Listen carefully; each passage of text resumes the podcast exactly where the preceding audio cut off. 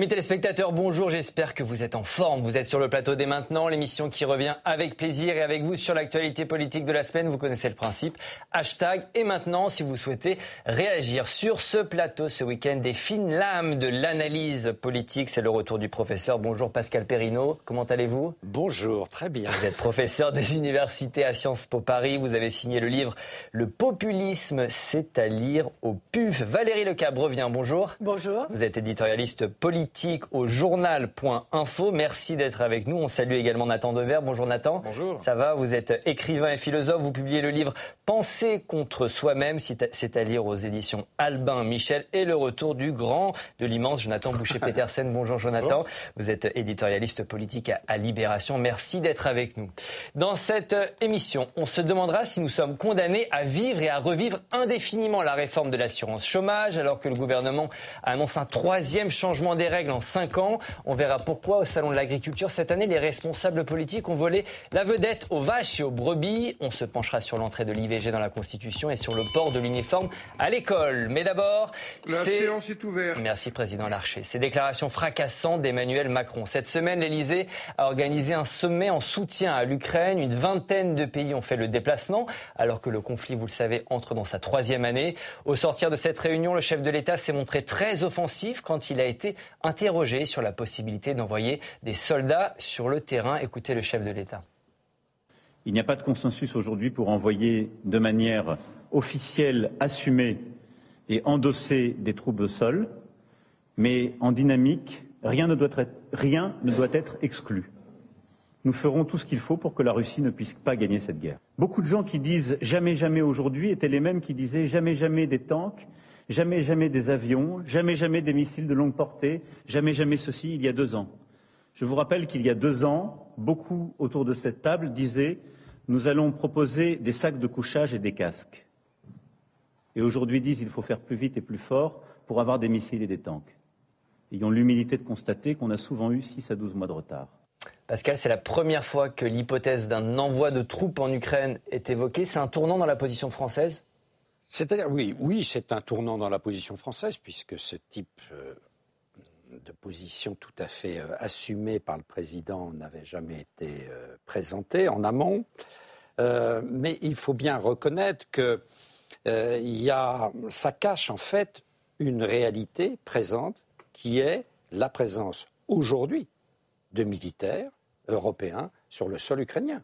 Il y a, ne serait-ce que pour accompagner euh, les armements euh, que différents pays européens ont donnés aux Ukrainiens, mhm. euh, il y a aujourd'hui des Français, des Allemands, voilà, sur, sur le terrain. Mhm. Donc c'est la première fois que c'est dit de cette manière par le président, de manière ouverte. De manière ouverte, de manière officielle, comme il l'a dit hein, lui-même, de manière officielle, il ne se prive pas de la perspective d'aller encore plus loin dans la dynamique, comme il dit, c'est le mhm. langage macronien, c'est-à-dire dans les perspectives à venir, et de dire, ben voilà, si les choses se dégradaient, il pourrait y avoir une implication euh, mhm. plus importante euh, en termes d'hommes. Valérie, vous avez été porte-parole euh, du ministère des Armées. Qu'est-ce que ces propos ont évoqué chez vous? Est-ce que vous avez été surprise déjà?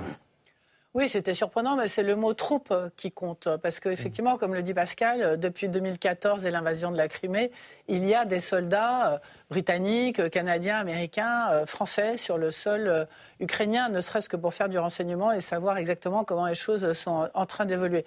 Le mot troupe, ça donne l'idée qu'il va y avoir beaucoup de monde. Vous savez, l'armée française, c'est la plus grosse armée européenne, elle est opérationnelle, on peut mobiliser en France, on peut mobiliser 15 000 hommes en quelques semaines, quelques centaines en quelques jours. Donc c'est ce mot troupe qui est très marquant mhm. parce qu'il peut donner l'idée qu'il va y avoir plus de monde. Donc je pense que ça ne sera pas le cas, mais je pense qu'effectivement Emmanuel Macron a dit ça très officiellement et très solennellement pour taper du poing sur la table. Je crois que c'est pour faire peur à, Vladimir Poutine. On va arriver sur ces interprétations, mais, mais, déjà juste, euh, c'est pas une bourde, si j'entends euh, ce, que, ce que dit Valérie. Nathan, c'est pas une bourde, c'est très calculé de la part du chef de l'État. Je suis pas dans la tête du chef de l'État. Euh, mais il y a quelque chose qui m'a marqué, c'est qu'il a beaucoup été dit que Emmanuel Macron aurait dit ça pour faire oublier le fait qu'il a reçu quelques huées au salon de l'agriculture. Beaucoup de Il me semble qu'on peut le critiquer euh, tant qu'on veut, mais imaginez qu'un président de la République, qui a eu l'attitude qui a été la sienne depuis le début de la guerre en Ukraine, quand même, euh, c'est-à-dire qui a tout fait pour essayer de tenir la diplomatie quand c'était encore possible ou quand ça avait un sens, qui depuis a été très clair sur le soutien à l'Ukraine, etc., etc., qu'il ait pu imaginer une seule seconde qu'il tienne ses propos pour faire diversion sur un sujet de politique politicienne, ça me paraît inenvisageable. Deuxième chose, ce genre de déclaration, évidemment, c'est un peu à la manière de l'iceberg. Ça veut dire que la parole officielle, elle rentre aussi dans des stratégies qui sont officieuses, dont nous n'avons pas tous les tenants et les aboutissants, dans des intimidations vis-à-vis de Vladimir Poutine. Mhm. Et troisième chose, il a beaucoup été dit aussi, même si euh, là où je pense qu'Emmanuel Macron a tort, c'est que les Ukrainiens n'ont pas tellement besoin d'hommes, ils ont besoin de munitions. Et le vrai sujet est là. Il ne s'agit pas d'envoyer des troupes françaises, italiennes, euh, anglaises ou néerlandaises euh, en Ukraine, mais des munitions. Mais dire qu'Emmanuel Macron précipite une troisième guerre mondiale, comme si ce n'était pas Vladimir Poutine, dont la stratégie depuis 20 ans était exactement celle-ci. Ça me semble être une forme de grande mauvaise foi on, aussi. On va y venir, euh, Jonathan. Je vais vous montrer cette phrase. Il ne faut pas humilier la Russie pour que le jour où les combats cesseront, nous puissions bâtir un chemin de sortie par les voies diplomatiques. Emmanuel Macron, 4 juin 2022. Il ne faut pas humilier la Russie. Bon, il y a quelque chose qui a changé là, clairement. Bah, ça a beaucoup changé. Hein. En tout cas, on lui a beaucoup reproché, même si euh, dans, la présentation on disait qu'il avait toujours été aux côtés de l'Ukraine. C'est ce en même temps diplomatique qui était quand même difficilement audible et qui agaçait beaucoup euh, jusqu'à Kiev. Ça a été formulé de façon quasi officielle. Moi, ce qui m'a un petit peu sidéré dans l'initiative, c'est au sortir d'une démarche collective, d'avoir une parole si solitaire. En fait, donc, on comprend peut-être la volonté de la France par ses capacités Par rapport à nos alliés, c'est bah, ça C'est-à-dire que quand même, tous les gens qui étaient censés, euh, euh, d'une certaine manière, embrayer en disant oui, c'est la position de l'Europe ou c'est la position des gens qui se sont réunis pour réaffirmer un soutien nécessaire à l'Ukraine. Et on a vu un président français très isolé là-dessus. Donc il y a une singularité française parce que euh, notre capacité militaire est, supérieure, parce que la, la dissuasion nucléaire est exclusivement française sur la scène européenne, certes, mais comme le disait Nathan Dever, on a l'impression que du côté ukrainien, Volodymyr Zelensky l'a dit clairement, l'enjeu c'est les obus, c'est quelque chose mmh. d'assez concret, c'est le fait que 30% des promesses ont été tenues, la France n'étant pas le plus mauvais élève dans, cette, euh, mmh. dans ce classement-là, mais on a, on a, eu le sentiment quand même qu'il y a eu le terme d'ambiguïté stratégique qui a été mis sur la table pour nous expliquer que l'essentiel nous échappait. Il a déjà assume cette ambiguïté stratégique. Voilà, On ne sait pas exactement ce que ça veut dire entre dynamique, ambiguïté stratégique. Il y avait clairement un message qui devait être envoyé. On a vu la réaction de Vladimir Poutine hier lors de son discours de l'Union. On est quand même plus dans une escalade verbale. Mhm. Après, est-ce qu'elle est utile, pas utile? Moi, je ne suis pas un expert militaire. Vous l'avez évoqué, nos partenaires de l'OTAN qui ont sèchement répondu aux propos d'Emmanuel Macron. Pour le chancelier allemand Olaf Scholz et Joe Biden, il n'est pas question d'envoyer des troupes au sol. Même fin de non-recevoir pour nos amis espagnols. Écoutez. Notre pays a déjà manifesté sa position sur cette question et nous ne sommes pas d'accord. Nous devons nous concentrer aussi sur ce qui est urgent, à savoir accélérer la livraison de matériel militaire. Je pense qu'il est important aussi de dire quelque chose que le Premier ministre espagnol a dit déjà plusieurs fois. L'unité est l'arme la plus efficace dont dispose l'Europe pour faire face à l'attaque de Poutine. Pascal, est-ce qu'Emmanuel Macron avait anticipé cette isolement d'une certaine manière par rapport à nos voisins et par rapport à nos alliés? Non, certainement pas, parce qu'il n'aurait pas pris l'initiative. Parce que la réussite, hein, dans un temps relativement bref, euh, de cette conférence organisée euh, à Paris, qui était un signe fort euh, d'unité envoyé par les leaders de l'Union européenne sur la scène européenne vis-à-vis de l'Ukraine, vis-à-vis de la Russie, a été quelque peu gâché mmh. par la réception immédiate des autres leaders de l'Union européenne et du président américain en disant euh, voilà, assumer de manière officielle la présence de troupes, c'est inenvisageable. Mhm. Euh, donc euh, la fête, si fait il y a, a été un peu gâchée par, en effet, l'initiative du président. Le président aurait dû simplement un peu mhm. sonder ses partenaires avant de, de, prendre la position qui était la sienne. Mais est-ce que ça veut dire, ces propos, est-ce que ça veut dire qu'aujourd'hui on est en guerre contre la Russie? La France est en guerre contre la Russie, Valérie? Quand le président de la République dit des choses aussi fortes. Ouais. Ça veut dire qu'on a une menace supplémentaire qui se profile cette année, qui est l'élection du président américain. Si c'est Donald Trump, ce qui est tout à fait possible, l'Europe va se retrouver totalement isolée et face à Vladimir Poutine et face à la nécessité de gagner cette guerre en Ukraine. Et je pense que c'est ça que prépare euh, Emmanuel Macron. Alors il le prépare mal sur la forme, je suis d'accord, mm. mais sur le fond, ce qu'il prépare, il y parle aux Européens en disant il faut que nous comptions sur nous-mêmes. Euh, les États-Unis, on ne sait pas trop comment ça va tourner. Cette mmh. guerre est aux portes de chez nous. Et si Vladimir Poutine la remportait, ça serait une catastrophe pour nous. C'est ça le message qu'il a voulu faire passer. Je voudrais dire un mot sur ce qui se passe. Alors je me trompe à chaque fois, la Transnistrie Voilà, Transnistrie. ce petit, ce petit, euh, cette petite Cette enclave en, Moldavie, euh, qui, euh, où il y a 1500 soldats russes et qui ont appelé, euh, peut-être, on va voir, à une annexion euh, par la Russie. C'est à suivre, effectivement, Voilà, c'est un mini-Ukraine euh, qui peut se préparer éventuellement. Mm. Donc, je pense qu'il a voulu, et, et- et il a changé en cela par rapport au début, inverser le rapport de force, c'est-à-dire taper du poing sur la Les table et dire propos- on, on ne, on ne le laissera pas faire. Les propos d'Emmanuel Macron ont en tout cas suscité beaucoup de débats du côté de- des oppositions, beaucoup de réactions. À la France insoumise, on dénonce un président va en guerre. Écoutez Jean-Luc Mélenchon. Je dis que c'est un dérapage incontrôlé. La totalité des alliés de la France euh, ont affirmé qu'ils ne voulaient pas participer. Il me semble qu'il faut faire partie de la solution dans un conflit. Nous ne sommes ni ukrainiens ni russes. Et ce n'est pas vrai, contrairement aux surenchères verbales sur le sujet, que nous sommes menacés, toute l'Europe, euh, aujourd'hui. Ce n'est pas vrai. Il met les doigts dans, dans l'engrenage aussi, Emmanuel Macron, euh, là-dessus. Vous rigolez, c'est quoi? C'est les propos de Jean-Luc Oui, Mélenchon c'est qui vont faire réagir? d'entendre ce genre de déclaration. C'est pas la France qui est va en guerre, je le répète. C'est pas la France qui est en guerre contre la Russie. Vous savez, c'était la fameuse phrase de, de Julien Freund dans sa soutenance de thèse à Jean Hippolyte, qui lui disait oui, mais qui était un peu pacifiste. Il lui disait mais vous croyez que vous pouvez choisir vos ennemis? À un moment, l'ennemi vous désigne, et à partir de là, euh, ces catégories-là s'imposent d'amis et d'ennemis. En l'occurrence, il suffit de lire euh, quelqu'un comme Alexandre Douguin, qui est un des un des idéologues importants qui entoure, euh, qui entoure Poutine. Euh, Enfin, Douguin explique euh, très bien, enfin très bien, c'est-à-dire très clairement, très explicitement, qu'il y a, si vous voulez, une sorte de concurrence dans l'héritage de l'Europe grecque entre la Russie, euh, qui selon lui est restée fidèle à la fois à l'esprit chrétien et à l'esprit euh, grec, et l'Europe occidentale qui est dégénérée, qui est décadente, qui est celle de la démocratie libérale, qui est celle des LGBT, etc., etc.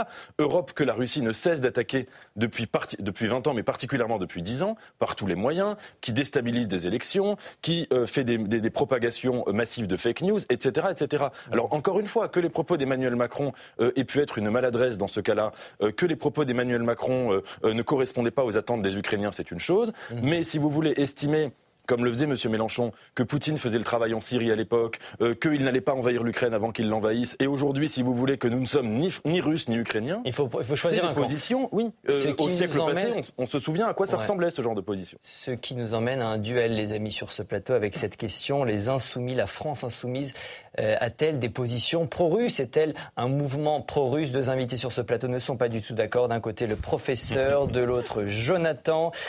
Pascal, vous commencez, vous avez 45 secondes, vous savez comment ça marche. Oui. Pourquoi, selon vous, bah, la France insoumise, oui, est un mouvement pro-russe? C'est un mouvement, en tout cas, qui est en soutien régulier depuis des années euh, des positions de la Russie dirigée par Poutine.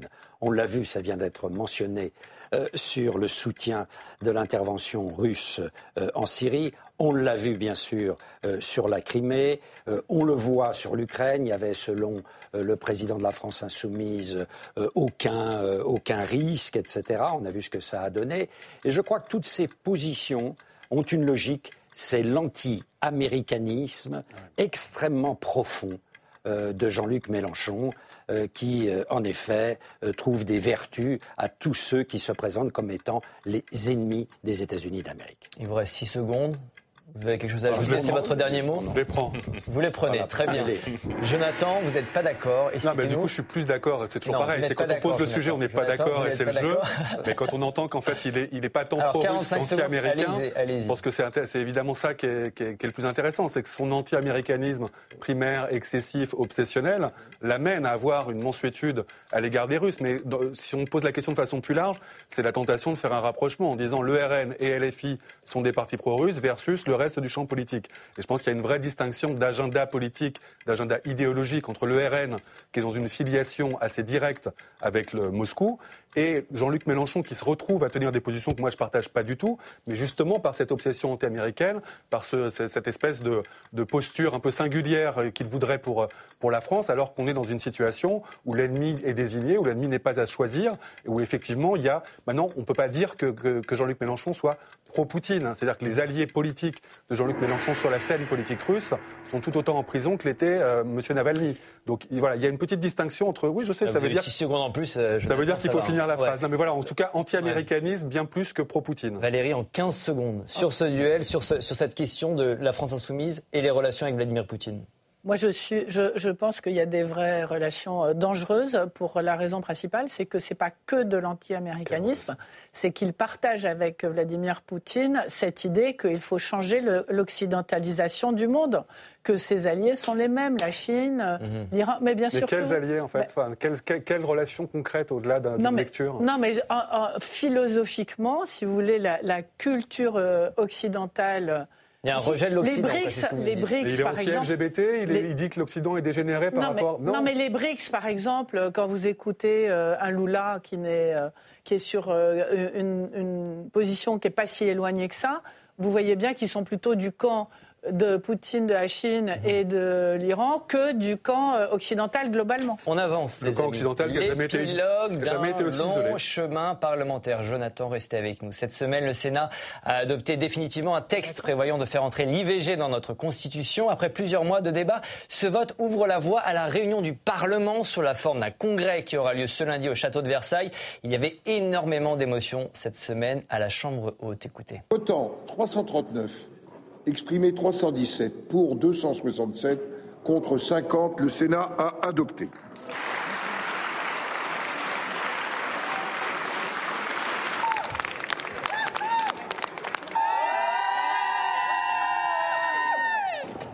Sandra et MC là.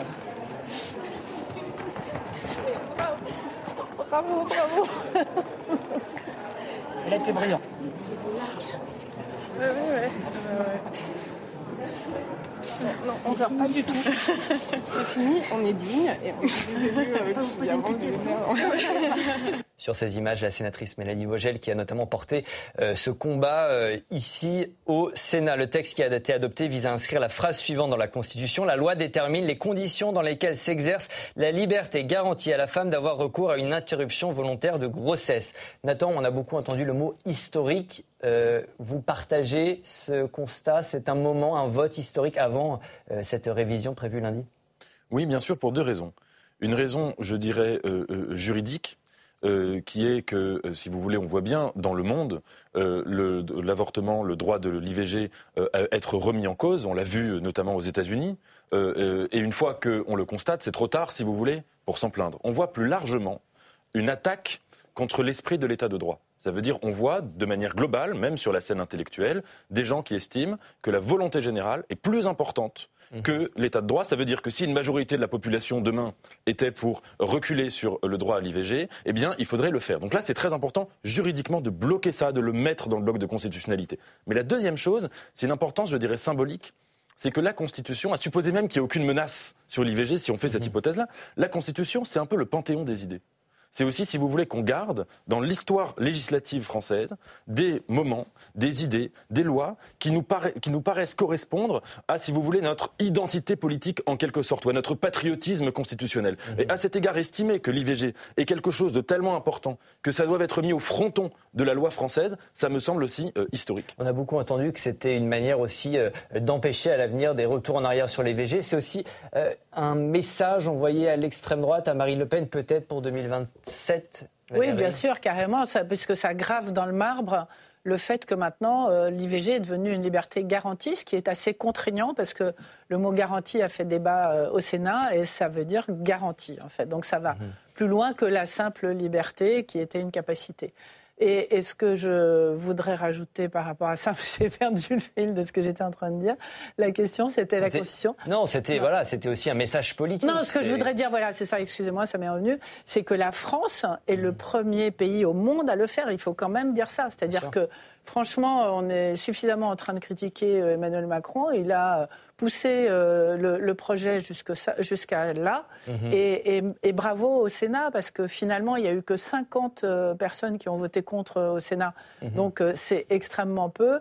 Et le président a dû faire un petit peu machine arrière par rapport à, sa première... Il était contre, mais il a dit qu'il respecterait le vote. Voilà, qu'il respecterait le vote du Sénat. Merci à lui. Voilà, donc ça c'est bien. Non, mais quand vous voyez le résultat qui est sur votre tableau derrière, 267 67 euh, pour. C'est absolument formidable. Alors, la seule chose que je regrette un tout petit peu en tant que femme, c'est que vous y avez montré que des femmes parce que il faut aussi que les hommes euh, Bien combattent pour ce reprennent le combat. sujet-là et Oh, pas la, seulement la- la députée euh, du Rassemblement national, Edwige Diaz, considère qu'on en fait un peu trop autour de ce vote et de cette révision constitutionnelle. Écoutez-la.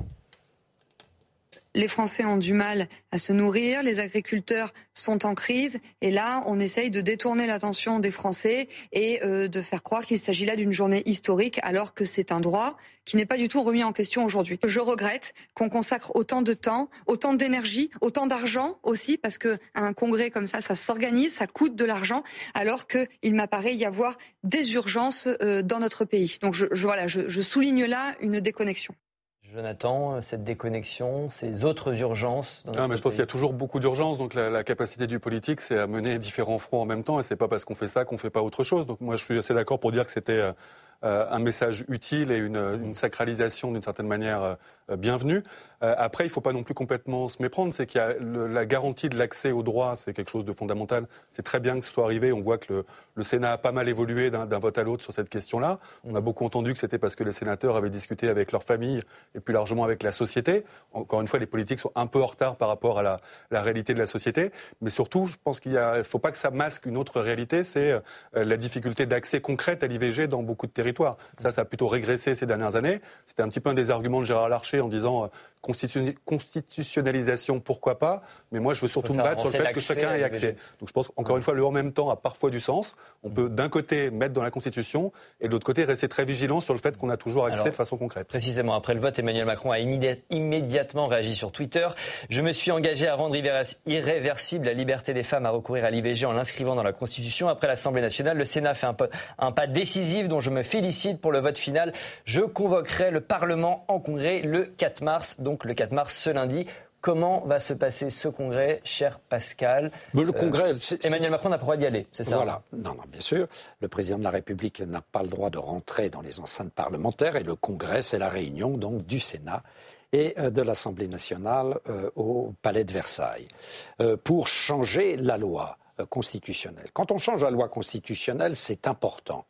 Et donc cela exige euh, une majorité qualifiée, la majorité des trois cinquièmes. Si vous regardez le rapport de force à l'Assemblée nationale et le rapport de force au Sénat, on l'a derrière vous, j'allais dire l'affaire euh, est jouée.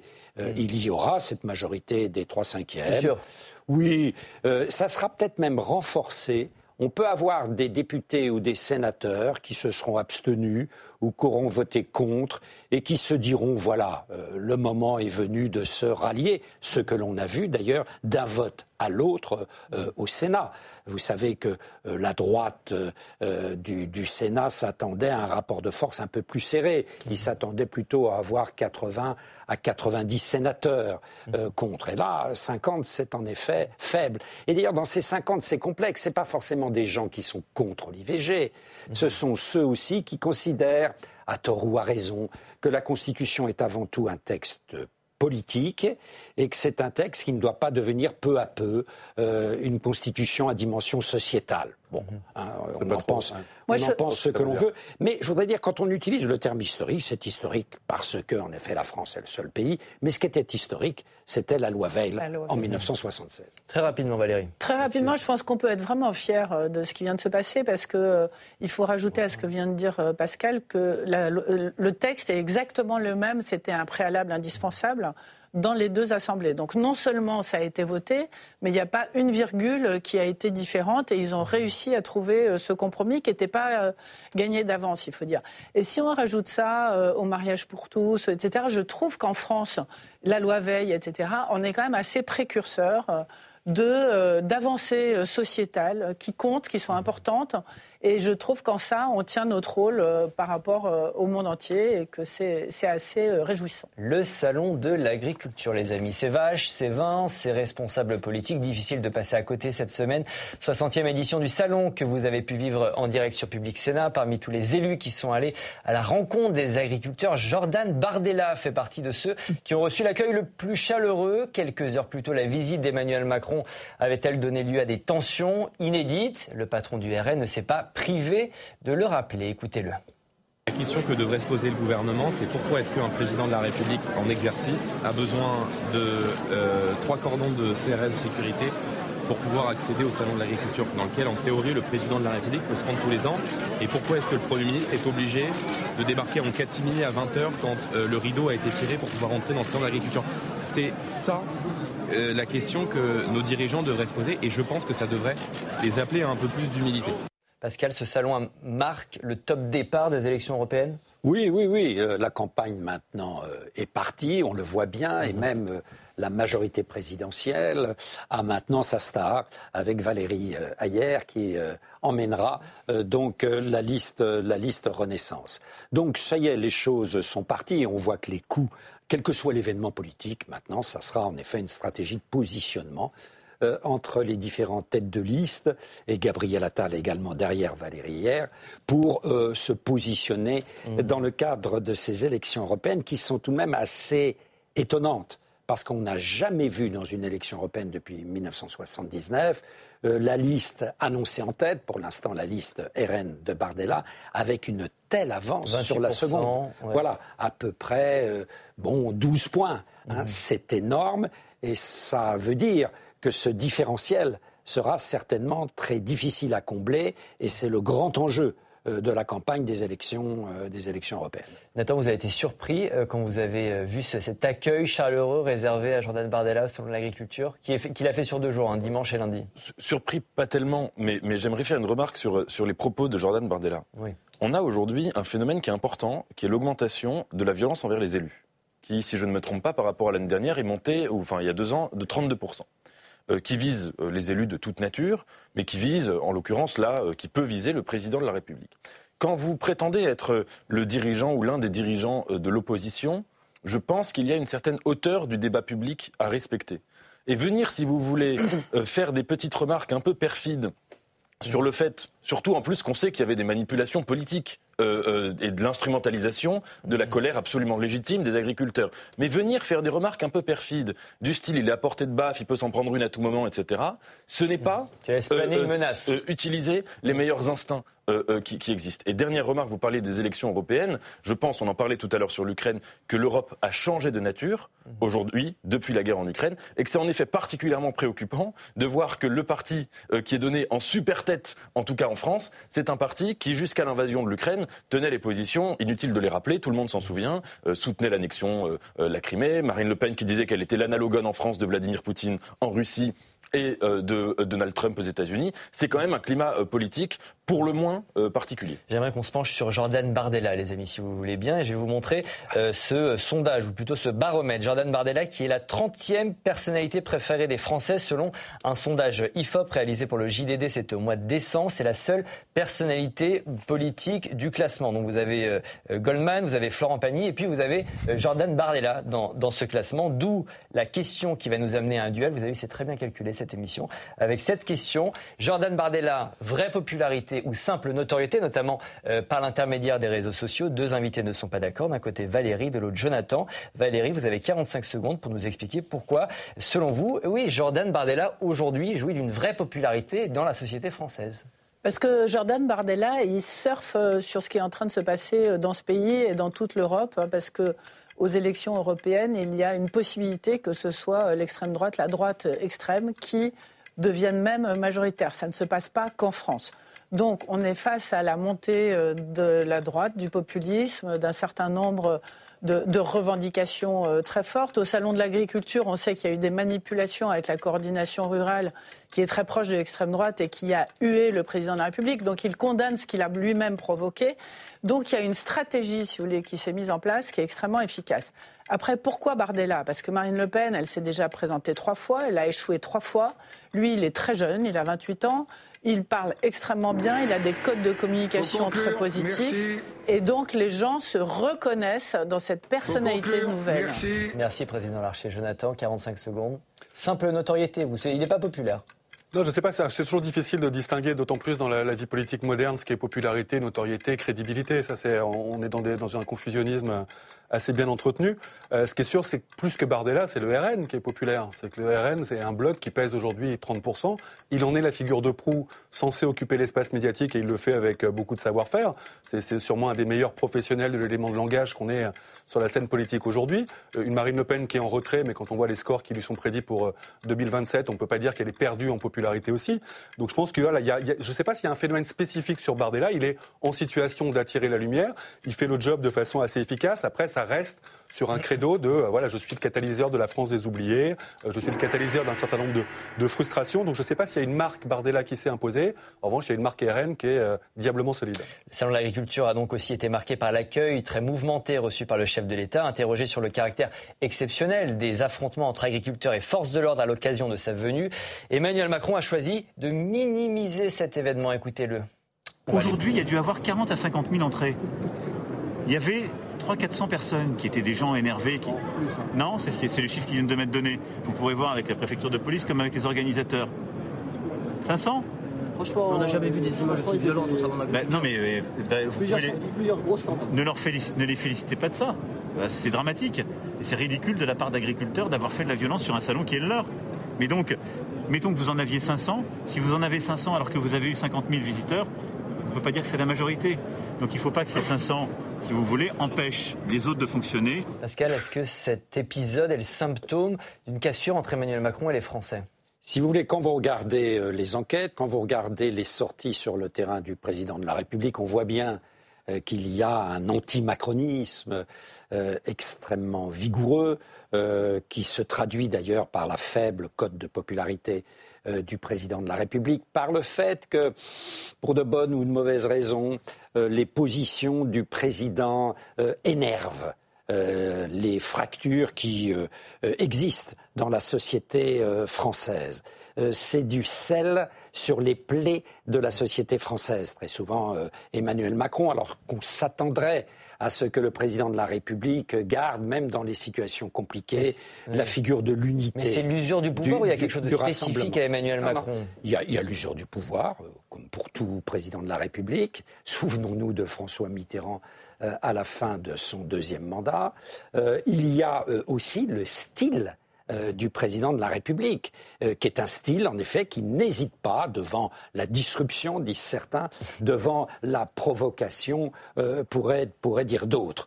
Mhm. donc, oui, le président de la République, aujourd'hui, quelle que soit la nature de ses interventions, se confronte à quelque chose de très important, cet antimacronisme qui est aussi un des éléments, je reviens à ce que l'on disait tout à l'heure, du succès du RN. Mhm. Parce qu'au fond, il y a deux anti-ismes forts en France. Il y avait l'anti-lepénisme, l'anti-macronisme. Le jour où l'anti-macronisme deviendra plus fort que l'anti-lepénisme, euh, les forces de l'arc dit démocratique pourront se faire du souci. Le sondage est là paru cette semaine. Pour 63% des Français, Emmanuel Macron est responsable des incidents qui ont eu lieu lors de l'inauguration du Salon de l'agriculture. Même question, Jonathan. Est-ce qu'il y a une cassure aujourd'hui entre les Français et Emmanuel Macron?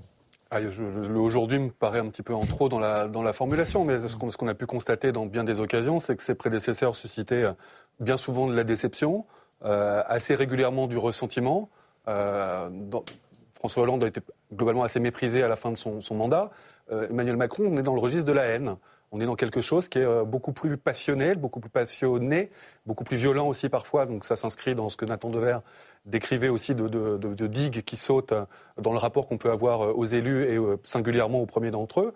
Euh, après, je pense qu'il y a, oui, il y a une responsabilité personnelle dans le, un, dans l'assèchement de ce que pouvait être aussi l'espace de la, de la vie démocratique, dans, dans sa diversité, dans parfois sa, sa, violence verbale ou sa violence idéologique, et qu'en gros, à force de se dire c'est eux ou moi, euh, on finit par subir les codes de l'adversaire. Et c'est aujourd'hui ceux qui gagnent la bataille culturelle dans bien des domaines, que ce soit sur des, des, sujets de fond ou que ce soit sur la façon de faire de la politique. C'est bien plus l'extrême droite que le macronisme, dont on aurait bien des difficultés à définir l'identité encore aujourd'hui. Il y a une responsabilité d'Emmanuel Macron dans cette situation aussi?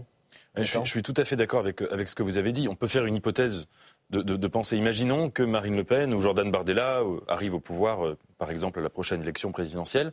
Est-ce que des historiens estimerait que Emmanuel Macron porte une responsabilité, en tout cas le macronisme porte une responsabilité dans ce, cet événement de la vie politique française? Je pense que oui. Je pense que oui pour deux raisons. La première raison, c'est que, de manière même politique, Emmanuel Macron a tout fait pour que la seule altérité qu'il y ait face au macronisme, ce soit le Rassemblement national, ou en tout mhm. cas l'extrême droite. Donc à partir de là, évidemment, quand même, la vie démocratique, elle repose souvent sur un désir d'alternance. Quand on est déçu par le président pour une raison X ou Y, on va dire bah, je vais voter pour l'autre, premièrement. Et deuxièmement, c'est que sur un certain nombre de sujets importants, au lieu de faire barrage, au lieu de faire euh, arc démocratique ou républicain, euh, on a vu des macronistes reprendre des concepts, des idées, des propositions de loi dont la généalogie politique mène en droite ligne à Marine Le Pen, voire à Jean-Marie Le Pen. Et donc ça, évidemment, c'est difficile de faire barrage quand on est dans du mimétisme. En matière de projet de loi, justement, revoilà une réforme de l'assurance chômage. Alors que notre économie s'essouffle un peu, Gabriel Attal a agité cette semaine le spectre d'un nouveau durcissement des règles d'indemnisation des chômeurs. Sous Emmanuel Macron, il y a déjà eu deux réformes en la matière, oui. Mais voilà, le contexte économique n'est décidément pas bon, selon le Premier ministre. Écoutez-le. J'ai, il y a quelques jours, indiqué que je souhaitais avancer sur une nouvelle réforme de l'assurance chômage. Oui, j'assume de le dire, nous devons avoir un modèle social davantage tourné vers l'incitation à l'activité. Plus nous aurons de Français qui travaillent, plus nous aurons de recettes pour financer nos politiques publiques. Si nous avions le même taux d'emploi que nos amis allemands, nous n'aurions pas de problème pour équilibrer nos politiques. Donc oui, il faut continuer à inciter au travail et assumer de chercher un modèle social qui est moins coûteux et plus efficace. Ça fait partie des pistes de travail. Depuis 2017, il y a déjà eu deux réformes de l'assurance chômage, 2019 et 2022. 2019 avec un durcissement des conditions d'accès à l'indemnisation. En 2022, euh, on a procédé à, la mise en place d'une variation de l'indemnisation en fonction de l'état du marché du travail. Et donc, il va y avoir une V3, euh, Valérie. Ça veut dire que les deux précédentes réformes n'ont pas marché Expliquez-nous. Ben, en fait, je pense qu'ils prennent le sujet à l'envers comme ils l'ont fait au moment de la réforme des retraites.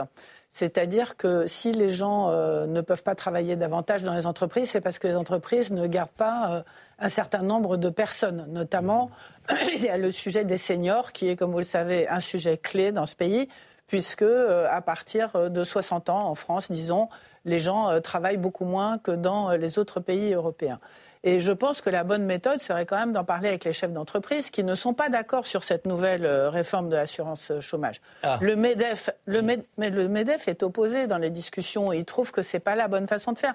Parce que là, vous sanctionnez des gens qui vont se retrouver dans la précarité, comme le prouve l'étude qui est sortie avec les deux premières réformes qui sont déjà intervenues, mhm. sans leur proposer une solution. Le sujet de ce pays, c'est le travail, c'est-à-dire comment est-ce qu'on fait pour que les gens puissent rester dans les entreprises, qu'ils aient envie de travailler plus longtemps. Et donc, parce que l'objectif, c'est le plein emploi. Le plein emploi en France, on n'y est jamais arrivé. Alors aujourd'hui, le taux de chômage est à 7,5%, le plein emploi, c'est autour de 5%. En France, on n'y est jamais arrivé. C'est des chiffres américains. On n'a jamais eu 5% en France, mmh. pour des raisons, à mon avis, euh, qui sont un petit peu différentes que ce qu'ils sont en train de faire, mmh. et, et, qui viennent du secteur public, en fait. Mais le, la, méthode de sanctionner avant de proposer n'est pas la bonne. Le constat est intéressant. Et oui, il faut de l'activité parce que l'activité, ça rapporte du revenu. Mais là, on a, on a un peu l'impression qu'il prépare les Français à une réforme. À des nouvelles sanctions, en fait. Pour continuer le durcissement, ça aurait pu être le mot qu'il y avait au début des, deux principales, des deux précédentes réformes. Après, moi, je pense que c'est pas du tout un discours économique. Enfin, c'est pas du tout. ça ah, répond pas à des réalités économiques. Bah, c'est un hein. discours exclusivement. le contexte économique n'est pas bon. Ou ben justement, c'est presque à l'inverse. Quand les précédentes réformes avaient été présentées, c'était l'idée que, en gros, on serrait la vis quand l'activité allait bien et quand l'emploi se développait, et en même temps, on avait la lucidité de dire quand l'activité se contracte et que c'est d'autant plus difficile de trouver un emploi, ce qui est quand même plutôt la, tendance actuelle en France comme à, l'échelle européenne, euh, on, est un peu pragmatique et on, évite de, faire l'effet ciseau entre vous ne trouvez pas d'emploi et en plus on vous le reproche. Non, je pense que c'est totalement un discours politique qui témoigne d'une droitisation continue sur ces questions-là. Et euh, à une époque, quand, quand, Laurent Vauquier parlait du cancer de l'assistanat, tout le monde poussait des, des cris d'orfraie. Et on voit que sur la question du RSA, comme sur la question de l'assurance chômage, c'est mhm. clairement ce discours-là qui est, euh, qui est, qui est, euh, qui est, voilà, qui est pris aujourd'hui par le, par le gouvernement. Je pense que laisser penser aux Français que chômeur, c'est une situation enviable, c'est assez détestable. Mhm. A fortiori, quand il y a un contexte d'inflation où c'est encore plus dur quand même quand on n'a pas de travail. Donc après, tout le monde est d'accord pour dire plein emploi comme un objectif. Maintenant, à quel prix? Vous évoquez le, le modèle modèle américain ou d'autres, on sait très bien que le plein emploi, le coût pour le plein emploi, c'est quand même précarisation. Oh, aïe, aïe. Non, mais- mais... arrêtez de tout confondre, c'est pas possible. Ah ouais, on est. euh, vous avez choisi votre camp. Pense que c'est eux qui confondent tout. Mais, non, donc encore une fois, voilà, c'est. ce qui est intéressant, ce que vous dites, c'est que c'est pas une réforme économique, c'est Ah, une tout, réforme politique. Vous êtes d'accord avec ça, Pascal? Oui, oui, oui, il y a une Ouais. forte dimension euh, politique dans cette affaire. En effet, les principaux acteurs économiques, on parlait tout à l'heure euh, du patronat, euh, euh, où les représentants, bien sûr, des syndicats de salariés ne sont pas du tout euh, euh, favorables à ce type de réforme. Euh, il serait bien, si on touche une troisième fois au régime de l'assurance chômage, tout de même, d'avoir une démarche qui privilégie un peu euh, la concertation, si vous voulez, ça serait ça, moi, à mon avis, pour moi, le nouveau style euh, de gouvernement, et que ça ne vienne pas, ça ne continue pas à venir d'en haut, euh, de manière un peu, un peu excessivement jupitérienne. Et puis, même de manière tout à fait euh, concrète, euh, la vie, ça a été serré à deux reprises, et on a un taux de chômage qui est un taux de chômage entre 7,5 et même apparemment euh, euh, qui euh, remonte euh, de manière inéluctable vers les 8%. Euh, Plus donc on ne peut pas dire 0,4 que ces un de vie été particulièrement efficaces. Mhm. Euh, juste, alors, la, la réforme, pour l'instant, est encore très floue. Gabriel Attal a donné des pistes quand même dans le JDD la semaine dernière. On est passé de 24 mois à 18 mois de durée d'indemnisation. On peut encore la réduire. On peut aussi accentuer la dégressivité des allocations. Cela fera partie des discussions. Même question, c'est une réforme politique, c'est une réforme de droite, euh, dit votre voisin. Nathan, vous êtes d'accord avec ça? Oui, je suis tout à fait d'accord. Alors moi, je ne suis pas euh, économiste, pas mon champ de compétences, mais j'aimerais faire une remarque. C'est quand même, évidemment, il me semble que cette réforme, elle participe de ce qu'on pourrait appeler une fétichisation de la valeur travail, qu'on a déjà vu à l'œuvre au moment de la, de la réforme des, retraites, etc., et qu'on voit, et qu'on voit à chaque élection la valeur travail. J'aimerais juste dire une chose. Le travail, ça ne veut, c'est un concept qui ne veut rien dire. Comment je pense qu'ici, autour du plateau, nous avons tous et toutes le bonheur, la chance d'aimer ce que nous faisons. On se réveille, euh, en l'occurrence c'est un travail, ça demande de la discipline, etc. Mais euh, ça, d'abord, c'est une première réalité. Vous avez euh, en France en- entre 30, 50%, ça dépend des études, de Français, d'abord qui n'aiment pas leur travail, pour qui c'est une- d'une pénibilité euh, importante. Deuxième évidemment sujet, le chômage, quand on n'a pas d'accès au travail. Mais restons même sur les gens qui travaillent. Pénibilité, vous ne travaillez pas de la même manière si vous êtes dans une pénibilité ou non. Il y a une crise de sens. Tous les métiers dits de vocation, tous les métiers dits de longue carrière, etc. On voit que ça change. Même regardez dans un milieu comme la médecine, comme le droit, etc. euh, euh, la notion du travail sacerdotal est en train de disparaître chez les jeunes Vous dites que le générations. gouvernement est un peu déconnecté des préoccupations aussi C'est des, pas le des gouvernement, Français, des c'est travailleurs. le débat des public. C'est le débat public, c'est ce concept de com qui veut rien dire, qui est une dent creuse, qu'on emploie tout le temps euh, pour exciter comme ça les foules dans les meetings aux élections, et qui ensuite dirige une politique en donnant l'impression que c'est concret, alors que ça ne l'est pas Non, mais c'est intéressant ce que vous dites. Vous dites, voilà, ça, ça, ça excite, c'est ça le mot que vous avez, ça excite les Oui, quand on dit la valeur travail, Mais- mais- travailler mais- plus. Notamment les retraités. Enfin, fondamentalement, c'est encore une fois, c'est là où on se rend compte Mais donc que il y a un public, qui dit droitisation, c'est c'est souvent en parallèle avec un vieillissement de, de l'électorat, et ça c'était vrai pour la droite version Sarkozy-Fillon, comme pour le macronisme au fil de l'exercice du pouvoir. Et je pense qu'il y a un mot sur lequel il y a eu des enquêtes très intéressantes, notamment dans le monde, c'est la smicardisation, en gros, du secteur Oui. privé.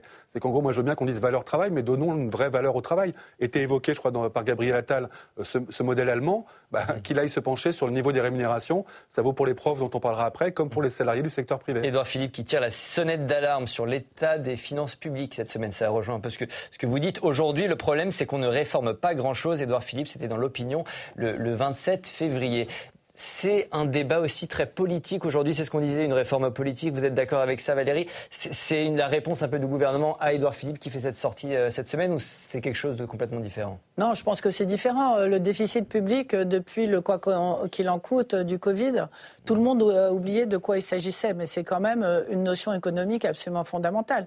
Si vous avez des dettes et du déficit, vous faites quoi? Vous payez pas ce que vous devez et vous le laissez euh, à la génération d'après. Donc il y a une réalité budgétaire qu'il faut Donc prendre il y, en a, compte. il y a- il y a un certain nombre de personnes euh, dont font partie Édouard Philippe, mais surtout euh, Bruno Le Maire, qui essayent de tirer la sonnette d'alarme en disant arrêt- arrêtons de dépenser tout l'argent qu'on n'a pas, puisque ce gouvernement a fait une politique de chèque qui fait que les caisses sont complètement vides aujourd'hui.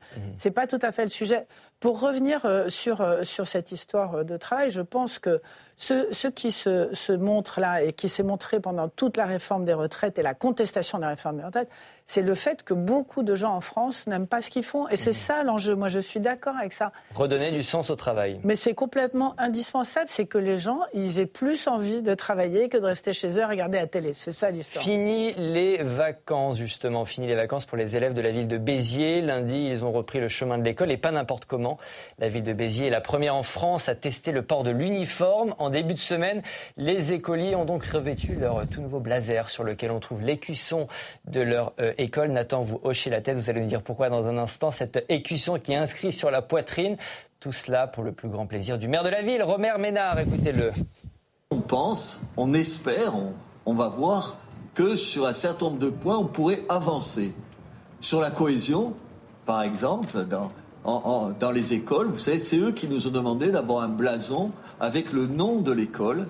Donc je pense qu'il y aura une fierté, et c'est pas rien, d'appartenir à telle ou telle école. Bon, Nathan, qu'est-ce qui va pas là-dedans? Je comprends pas qu'il n'y ait pas des millions de gens, je, je rigole pas, hein, dans les rues contre cette logique de l'uniforme. Ah. Je le dis de manière un peu ironique, mais pas, mais pas du tout, parce qu'en fait, c'est un sujet majeur. Euh, c'est d'abord, il n'y a jamais eu d'uniforme en France. Avant mai 68, il y avait une blouse. C'était pas un uniforme pour des raisons multiples. Il fallait pas salir aussi ses vêtements, etc. Évidemment, la blouse avait une, un enjeu de discipline qui était symbolique. Euh, les années 70 ont permis de progressivement d'abandonner cette pratique euh, pour ce qu'on appelle de manière un peu caricaturale l'esprit 68, mais estimer que l'école, c'est un espace où il y a des contraintes, évidemment, mais dont le but de ces contraintes, c'est de trouver son individuation, de devenir soi-même, de devenir quelqu'un, si vous voulez, ce qu'on appelle l'ipséité, quelqu'un qui n'est pas interchangeable. Là, que le- l'uniforme soit plébiscité par des gens importants du gouvernement, euh, par une partie très importante de l'opinion publique et maintenant par des établissements qui vont faire cette expérience, si vous voulez, c'est dire le but de l'école, c'est de se fondre dans la masse. Et ça, c'est une vision, je trouve, funeste et morbide. Professeur, le but de l'uniforme, c'est de gommer les différences sociales. C'est pas complètement bête Oui. comme, euh, Non. comme, comme idée. C'est pas pas l'uniforme qui euh, fera que, euh, si vous voulez, le, euh, les inégalités sociales se reproduisent dans le rapport au savoir euh, Mhm. euh, et à l'école. Euh, c'est une mesure, j'allais dire, qui est une mesure cosmétique, Mhm. hein, qui n'est pas à la hauteur des défis que connaît l'école républicaine aujourd'hui et qui est, si on considère qu'en effet mettre l'uniforme, ça va faire que les trublions deviennent de parfaits élèves respectueux de l'autorité dans la classe, on va être je vais vous le dire, atrocement déçu. atrocement déçu. Euh, donc, le, le- c'est- une réforme qui agite beaucoup. L'opinion y est euh, favorable, en effet, parce qu'on a une espèce de passion égalitaire euh, en France euh, qui fait que par l'égalité de l'uniforme, on a l'impression euh, que l'on va euh, régler euh, Bon, les problèmes, mais cette passion égalitaire euh, égare complètement l'opinion. La, la ministre Nicole Belloubet nous dit que ça va permettre d'apaiser le climat scolaire, Valérie. Apaiser Bah, le climat scolaire. Écoutez, euh, en dehors de ce, cet écusson que je trouve absolument euh, grotesque. Alors, c'est eux qui l'ont choisi. hein. Ouais, je trouve ça vraiment. Mais euh, je suis pas sûre que ce soit une si mauvaise mesure que ça. Voilà, exceptionnellement, euh, je suis pas tout à fait d'accord avec ce qui vient d'être dit. Alors, expliquez-nous. Euh, parce que euh, je pense quand même que à l'école aujourd'hui, il y a de tels problèmes d'autorité, il y a tellement de gamins qui euh, s'en moquent un peu de ce qui se passe, euh, qui parlent mal euh, à la maîtresse, qui répondent pas, qui n'obéissent pas, euh, qui n'en font qu'à leur tête, que, etc. Moi, j'y vois plus euh, quelque chose qui peut rétablir un petit peu d'autorité plutôt que de l'égalité. C'est-à-dire euh, cette espèce d'idée de se dire, alors bon, moi, la blouse c'était mieux, c'était plus intéressant parce que c'est moins contraignant, c'est moins cher, ça permet de protéger les vêtements. Je trouve que c'était une meilleure Alors solution. là, le coût n'est pas supporté par les familles. hein. Oui, pour le, pour les, oui pour les- mais les enfin bon, si on va le généraliser, Robert Ménard en a fait euh, quelque chose de personnel, mais, euh, Mhm. mais, mais je trouve que ça vaut le coup de tenter, on verra bien ce que ça donne, de voir si grâce à cette contrainte, parce que c'est une contrainte effectivement, Mhm. ça donne un- une espèce de solennalisation de l'école un petit peu. Les enfants, ils vont à l'école. Et à l'école, on ne se comporte pas n'importe comment. On ne se comporte pas comme on se comporte dans la rue, on est bien élevé, on dit bonjour, on dit au revoir, on salue la maîtresse, on lui obéit, etc. Et ça peut être un signe de ça, parce que je ne sais pas comment on va retrouver l'autorité à l'école.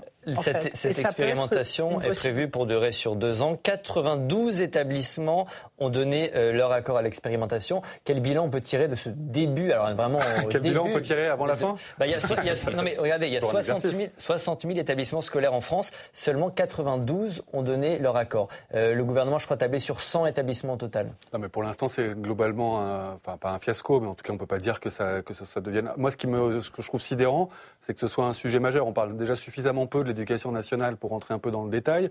Euh, on en a vraiment l'impression d'une volonté d'occuper le terrain avec. J'entendais Pascal Perrineau parler de passion égalitaire. Moi, j'ai plutôt tendance à penser que ça vient répondre à une passion passéiste euh, et qu'on est vraiment dans un espèce de fantasme totalement lunaire. C'est-à-dire dans les pays où ça existe, tout le monde fait le constat que ça fait partie de la culture, mais que ça ne règle pas grand-chose si les moyens, si on n'a pas l'égalité des chances. Moi, on voit d'un collège à l'autre euh, les moyens publics mobilisés dans la capacité à remplacer des professeurs. Moi, je pense que pour que l'autorité à l'école ait du sens, ça se joue plus à la capacité à mettre des adultes dans l'espace scolaire, que ce soit des surveillants, que ce soit des, des professeurs quand le professeur est absent, que euh, voilà. Il n'y a pas d'urgence, ça c'est pas. Non, mais ça paraît, ça paraît être d'une certaine manière, si ça devait. Et encore une fois, je suis très d'accord avec ce que disait Nathan Dever sur euh, si le projet de l'école c'est l'uniformisation, euh, on a quand même perdu quelque chose dans l'histoire. Donc mhm. un, c'est totalement gadget et ça devrait être, même pour ceux qui le défendent, une sorte de cerise sur un gâteau. Mais le gâteau, il s'agit déjà de le, de le, rendre un peu plus riche qu'aujourd'hui. Euh, et, et, encore une fois, on est dans des chimères qui ne changent rien à la vie quotidienne des élèves. Mhm. Et on voit peut-être un petit message rassurant à leurs parents et bien plus souvent à leurs grands-parents. Attends, il y a un côté fantasme de quelque chose qui n'a pas forcément existé. C'est ce ah bah pas forcément du tout même. Qui hein. n'a pas existé. Cette autorité, cette troisième république dont on parle, dont parle pas mal d'historiens. Oui, bien sûr. Il me semble que c'est la formule euh, Make America Great Again, euh, dont c'était un again qui était en effet euh, fantasmé, qui correspondait pas à une répétition du passé. Mais encore une fois, désolé pour le débat, mais je suis, je suis parfaitement d'accord avec vous. En fait, ce serait à la limite, ce serait pas. vous avez mis à côté. c'est bon pour ça. mais à la limite, ce serait pas si grave que ça si c'était juste une mesure euh, euh, qu'on peut critiquer, mais dans une éducation nationale qui va bien. Le fait est qu'il y a euh, les problèmes que vous avez dit. Dans 58% des établissements, il manque un professeur. Il y a globalement une baisse du niveau chez les élèves, on l'a vu avec les, tests internationaux. Et, si vous voulez, à partir de là, faire des mesures de diversion, mmh. alors qu'on a une éducation nationale qui est quand même un peu à bout de souffle, peut-être que j'exagère en disant cela, mhm. euh, euh, c'est beaucoup plus irresponsable que, euh, que dans un contexte où ça irait bien. Pascal, en 15 secondes. En 15 secondes. si vous voulez, vous parliez de la réussite qui est réelle, de l'école républicaine sous la Troisième République. C'était une école qui était sûre de ses principes l'école républicaine aujourd'hui n'est plus du tout sûre de ses principes. Elle est travaillée, entre autres, euh, par la communautarisation et elle ne se retrouve pas euh, autour des mêmes valeurs. D'autre part, on parlait des hussards noirs de la République. Ça veut dire que ces hussards noirs de la République, étaient en redingote. Hein. Mhm. Euh, ils étaient, ils avaient des, des tenues, euh, la cravate faisait partie. On n'imaginait pas un professeur sans cravate. Vous avez vu la tenue aujourd'hui des professeurs. Merci, président Larcher. Comme chaque semaine, on termine par un top flop. Je vous pose une question très simple qui a marqué l'actualité de la semaine en bien ou en mal. Cher Pascal, vous commencez votre top de la semaine. Mon top de la semaine, c'est l'attitude extrêmement digne euh, de la mère de Navalny, qui est allée j'allais dire, jusqu'au euh, à la colonie pénitentiaire dans laquelle euh, son fils est mort pour récupérer de manière digne la dépouille. Elle m'a impressionné, cette femme. Et votre flop? Le flop, c'est l'appel à exclure les artistes israéliens de la Biennale de Venise que 9000 soi-disant artistes aient signé un tel texte est indigent surtout pour dénoncer, euh, soi-disant, un État d'Israël qui serait non seulement un État d'apartheid, mais aussi un État génocidaire. J'allais dire, l'excès euh, devient euh, tout à fait condamnable dans cette appréciation que l'on porte sur l'État d'Israël. Ça ne veut pas dire qu'on approuve la, la, politique menée par l'État d'Israël, mais il y a là quelque chose de tout à fait indigne et euh, la réponse du ministre de la Culture, qu'on a beaucoup brocardé, euh, italien, a été à la hauteur de la Valérie, le top de la semaine. Moi, j'ai deux flops. Ah, désolé. Alors, le, le, premier flop, c'est la Cour fédérale américaine qui a accepté euh, d'examiner la demande de Donald Trump sur son immunité au moment de l'attaque du Capitole. Donc c'est une extrêmement mauvaise nouvelle pour les États-Unis parce que euh, la seule chance euh, d'enrayer la progression de Donald Trump, c'est qu'il soit euh, rattrapé par toutes ces affaires, dont celle-là. Et, Et comme on sait que ce sont tous ses copains parce qu'il les a nommés, ça devrait retarder singulièrement les choses et peut-être lui permettre d'enjamber la présidentielle Deuxième américaine. flop, cher Valérie. C'est très important. Ceci- Le deuxième flop, c'est Jean-Luc Mélenchon qui a fait euh, une campagne absolument ridicule euh, pour l'inscription euh, à LFI là, aux élections euh, En brocardant les européennes. En brocardant. C'est un doux mélange parce qu'il y a effectivement Nathalie Saint-Cric, mais il y a aussi tous les golfeurs qui seraient tous euh, riches et racistes. Je ne sais pas, ils n'avaient rien demandé. Donc euh, c'est une campagne qui est quand même euh, très borderline. Nathan, votre top de la semaine. J'avais prévu de dire en top le vote du, du Sénat pour constitutionnaliser l'IVG, mais je vais changer. Je vais donc dire que c'était cette émission, puisqu'on en a déjà parlé. et et en, en- en flop, je voulais parler du fait que les- le ministère de la Santé, euh, de, la, pardon, de la Justice, a sorti les, chiffres. Il y a 76 300 euh, détenus, donc c'est une augmentation de 6% par rapport à l'année dernière. J'aimerais juste dire une chose, c'est que contrairement à ce que dit beaucoup le discours sécuritaire, on n'a jamais enfermé autant de gens dans les prisons françaises de toute l'histoire de France. C'est un flop. Et vous, votre top, cher Jonathan? Bah, du coup, moi, j'ai plus qu'un top, puisque mon flop est, euh, a, déjà été, a déjà été évoqué, mais comme ça, je vais prendre mon temps tranquillement en vous faisant paniquer. Tranquillement, non, mais allez-y. non, c'était un top, mais euh, je pense qu'on partage tous euh, pour euh, l'initiative de, de Judith Godrèche et, et son courage, malheureusement pour l'instant assez solitaire, pour dénoncer ce qu'elle appelle la famille incestueuse du, cinéma. Elle l'a fait évidemment le, soir des Césars, dans différents médias, et elle l'a fait encore jeudi euh, devant le Sénat en demandant l'ouverture d'une commission d'enquête parlementaire. Euh, on sent que voilà, derrière le terme de famille, il y a une grande omerta, il y a un grand silence. Euh, de grande violence. Donc il, est- temps, et c'est parfois le rôle de la représentation nationale, de mettre son nez dans des endroits où euh, les comportements sont, largement déviants.